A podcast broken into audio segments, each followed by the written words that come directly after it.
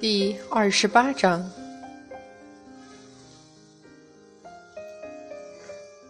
满山桃花，静谧非常。一道白影猛然穿过这茂密的桃木树林，所带的冷冽气息几乎要冻结一切。渔场翻飞之下，左手上的无数伤口依旧在往下滴血，触目的色泽一分分。蜿蜒在地上，那只该死的猴子！令真人恨恨道。他捂住左眼的手忽然放下，转身厉然道：“出来！”哈哈哈哈哈哈！那苍老的声音肆无忌惮的笑起来，依然是只有声音不见人影。你，玉鼎。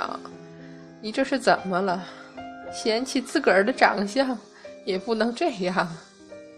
哼！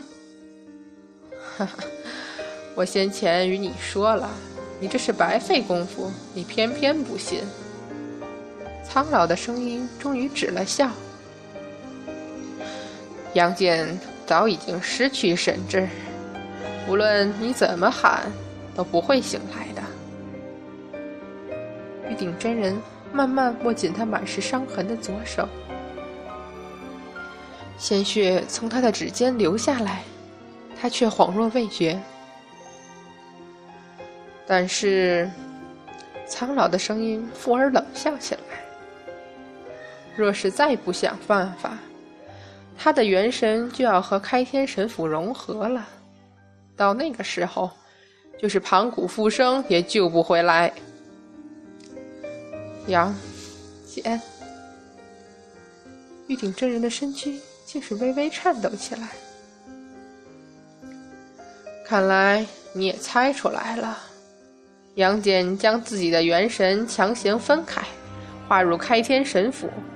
等到他那抹元神彻底与神斧同化，他本身躯体上所残留的元神，无论别人如何设法挽救。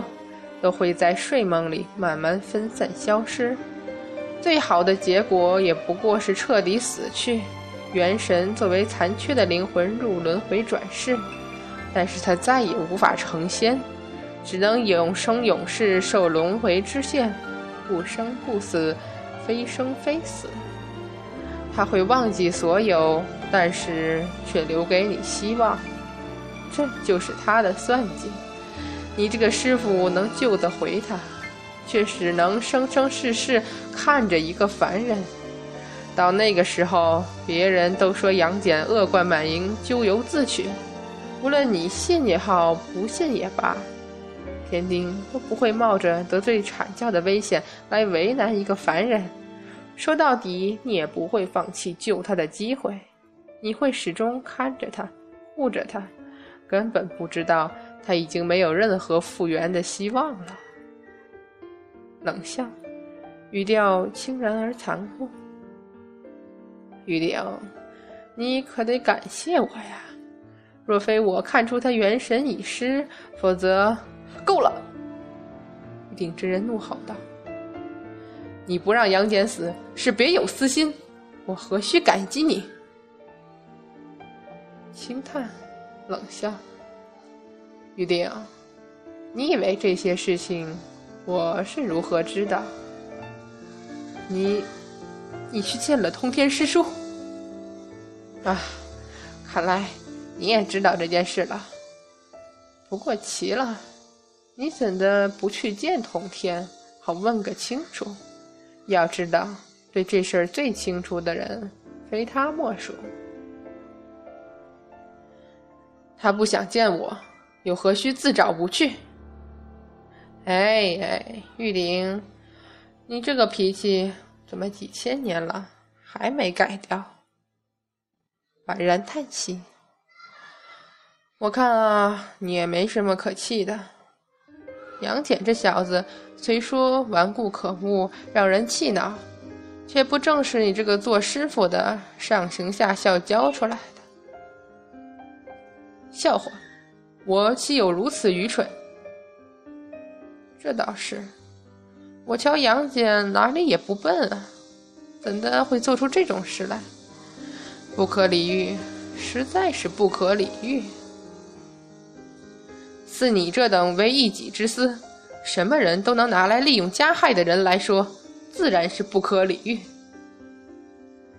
玉鼎，现在可不是算旧账的时候，别忘了你自个儿的宝贝徒弟，再不去救，只怕你哭死也来不及了。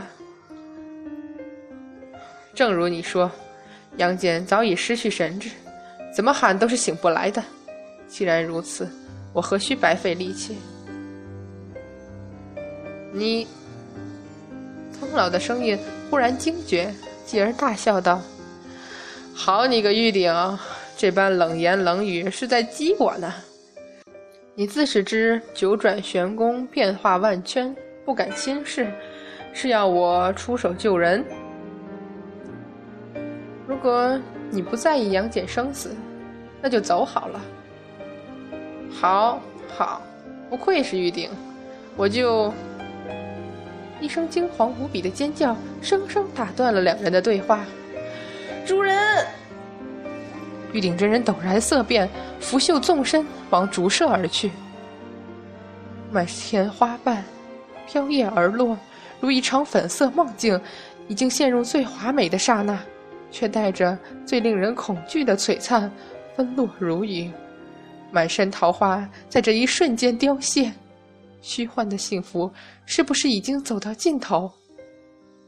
一种前所未有的恐惧涌上心头，近万年修行的道心几乎要站立，要疯狂，要入魔了。哮天犬，真人，快！主人，主人的竹舍里只有在地上挣扎的哮天犬。杨戬呢？冷厉的目光投过来。吓得哮天犬差点咬到自己的舌头。主人刚刚忽然就醒了，我叫他，他没有反应。我想拦他，却被一掌打的。真人，您快去看看，主人的样子好可怕，他的眼睛里什么都没有了。玉鼎真人怒喝：“他往哪里走了？”在。哮天犬忽然反应过来，跳起来：“天地无极，万里追踪。”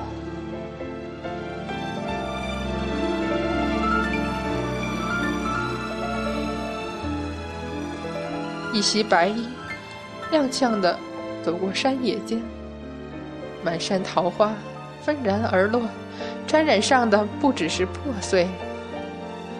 他要去哪里？他为什么还要站起来？回眸，漫山遍野，转瞬之间，繁华已落尽，不过是一场梦而已。伸出手，什么？也抓不住，只有三三两两的花瓣，静静地从他指尖飘落于地。他没有停，也没有看着前方，似乎是知道有什么在等着自己，又似乎并没有清醒过来。他只是在走，毫无所觉的走过荆棘，走过溪流，一直走下去。他要去哪里？他为什么还要站起来？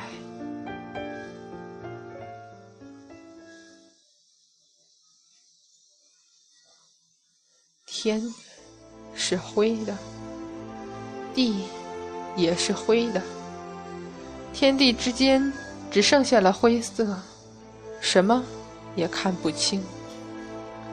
狂风卷着暴雨从天上落入人间。凄厉的呼喊声在风雨里格外渺小，那么遥远而含糊。惊惶的人群在天地之间，只是一个个黑点，稍微不留心就被卷走。苍天啊！悲哭的人们在暴雨里颤抖着，没过江堤的洪水早已毫不留情地卷走了他们所有的希望，除了紧紧抱住自己仅存的亲人外。不知道要怎样才能止住惊恐，死亡的绝望。仅有理智的人用呆滞的眼神看着这天、这地、这风、这雨，早已没有了咒骂的力气。他们很多人又哭又笑，竟是逼得发疯。谁能想到一场雨就要夺去这里数万人的性命？权势、财富在死亡面前代替不了任何东西，唯一能做的就是哀哭与祈求。清源妙道显圣二郎这，求求您，大发慈悲，救救灌江口一众父老吧！几个年长的老人已经哭倒在了庙里。他们族中子直奔的人却没有去服务，生命已到了尽头，做什么又有何意义？一道凡人看不见的金光，正暗淡地笼罩在灌江口上方，阻挡了大半的雨水。但此时也摇摇欲坠，力不从心。梅山兄弟中，老大去了华山，老四又去了净坛庙，剩下的四人正苦苦支撑着东海龙王召集的四海之水，才让灌江口没有被彻底淹没。但是风师与水德星君的到来，使情势急转而下。梅山兄弟的脸色发白，绝望地看着痛哭惶恐的凡人们，看着他们挣扎着。容身之地越来越小，被洪水卷走的哀嚎声，在狂风骤雨里显得是那么微弱渺小。这是天庭的旨意，还是众路神仙一致默许的报复？他们只是无辜的凡人啊！老六，我没事儿。梅山老六一口血喷出来，竟是站立不稳了。风雨。瞬间又加大了一倍，狂风卷起的水浪，轻易的吞噬了几百条鲜活的生命。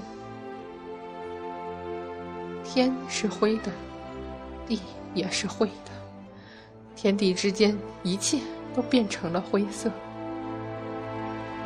那个单薄的身影，慢慢的走过来，雨水浸透了他全身。在狂风骤雨里，他似乎连站也站不稳，但是风浪却在他面前轻易地退去。那双深邃的眼睛早已变得空洞，而不存在任何事物。梅山兄弟全部睁大了眼，完全不敢相信自己的眼睛。也许是因为那个人从来没有这样狼狈的出现他们面前。高高在上的司法天神，永远冷漠严厉的不近人情，永远以最冷肃的神情出现在别人面前。即使是受伤，也要偏过头去遮掩；即使是面对死亡，也带着从容的笑。他是三界第一的战神，不需要任何安慰。惊骇、疑惑、欣喜、悲伤。无数情绪交织在一起，复杂的只剩下一句本能的喃喃：“二爷。”他什么也没有听见，也不可能听见。慢慢抬头，天空被厚厚的云笼罩，只剩下狂风骤雨浇向大地。也许是风狮的厉吼，也许是四海龙王与水德星君的冷笑，也许是那天地间极度渺小的凄厉哀嚎。他慢慢闭上了眼，雨水流在清俊刚毅的面庞上，额前神目忽然张开，一道耀眼的金光蓦然迸出，天上的云层瞬间粉碎，风止雨息，有一丝暗淡的阳光从云层里穿过，落向凡间，落在他身上，杨戬。被生生从云层里摔出来的四海龙王现了本相，愤怒的在天上狂吼着：“你这卑鄙小人，居然还没有死！”驾着云车的风狮也被神目光辉击得倒退了好远，正恼羞成怒的厉喝着：“二爷！”几亿幻觉的凡人们惊异的望着那个安静的站在那么暗淡阳光下的人。那样难以描述的气质和神情，一种劫后余生的性情和内心的战力，一起涌上来。真君显灵了，二郎真君救了我们！怒斥、惊问、膜拜，全部恍然未觉的他，徐徐张开了眼睛。湿透的长发，湿透的白衣，无处不狼狈的他，却慢慢露出抹平静安宁的笑容，卓然幽冷，又如梦似幻。然后带了这淡淡的笑，仰面倒了下去。最后一抹光辉，也在这瞬间从他眼里逐渐淡去了。一只手。伸出来，紧紧抱住了他。玉鼎真人猛然抬头，斩仙剑凭空出现在他右手中，那凄冷的声音几乎穿透了云霄：“你们都得死！”几乎是瞬间被斩仙剑穿透喉咙的风师，惊恐的睁大眼睛，似是无法相信，又似乎没有看清斩仙剑是怎样来的，伸出手徒劳无助的抓了一下。他似乎想吼叫，他是天庭执掌人间风雨的天神，没有人可以杀他，没有人能蔑视天庭。但是猴头只能发出几声含糊不清的哀鸣，一头从云车上栽了下来。那半空中鲜血染出的凄厉光辉，吓得四海龙王亡命逃窜开来。又有什么可以躲得过绝世凶刃斩仙剑的光辉？玉鼎，杨戬还没有死！断然厉喝，才使四海龙王从斩仙剑下捡回了条命。苍老的声音冷然而凛冽：“上天庭，我来救他。”